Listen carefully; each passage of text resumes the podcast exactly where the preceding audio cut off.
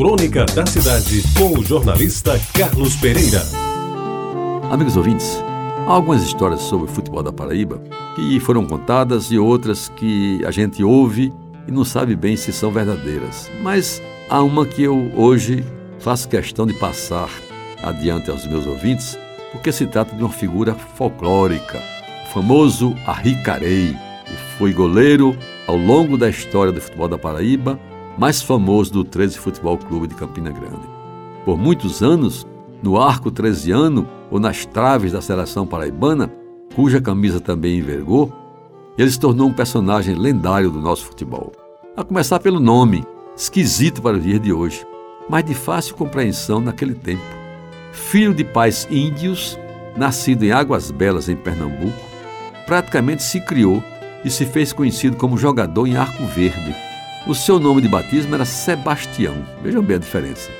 Mas o apelido lhe foi dado porque o menino não perdia matinê do, dos domingos do Cine Bandeirante da cidade, que passava seriados de faroeste, cujo principal ator era Harry Carey. O Harry Carey, né, se quiserem falar em inglês, famoso pelas peripécias que desenvolvia ao longo dos seus filmes de aventuras. Moreninho Bastião passou a imitar Ricarei nas peladas que jogava junto com outros meninos do bairro, pulando, voando, dando salto mortal, e Arco Verde viu naquele menino uma promessa para o futebol local. Treinou sem compromisso no time reserva do Democrático e um diretor do clube o observou e pediu permissão ao pai do garoto para que ele fosse jogar futebol no time principal da cidade. E assim começou a sua carreira que teve momentos de glória, principalmente nas defesas eletrizantes que fazia defendendo a trave do 13, da seleção da Paraíba e até pela seleção do Ceará, onde jogou também algumas vezes. Eu, ainda menino, frequentador assíduo do Campinho do Cabo Branco, aquele que existia em Jaguaribe no século passado, lembro de alguns jogos em que a Ricari participou. Um deles ficou na minha memória e até hoje parece que estou vendo. O Botafogo ganhou de 4 a 1 do 13 e no dos últimos gols do Botafogo, a Ricarei voou tão alto, mas tão alto que não conseguindo evitar que a bola entrasse, ficou com um dos pés presos nas redes, para delírio da torcida do Botafogo. Recordo também que num dos anos de disputa do Campeonato Brasileiro de Seleções, naquela época havia, a Paraíba jogou contra Pernambuco. E no primeiro jogo aqui no Cabo Branco, tomamos uma goleada de 5 a 1.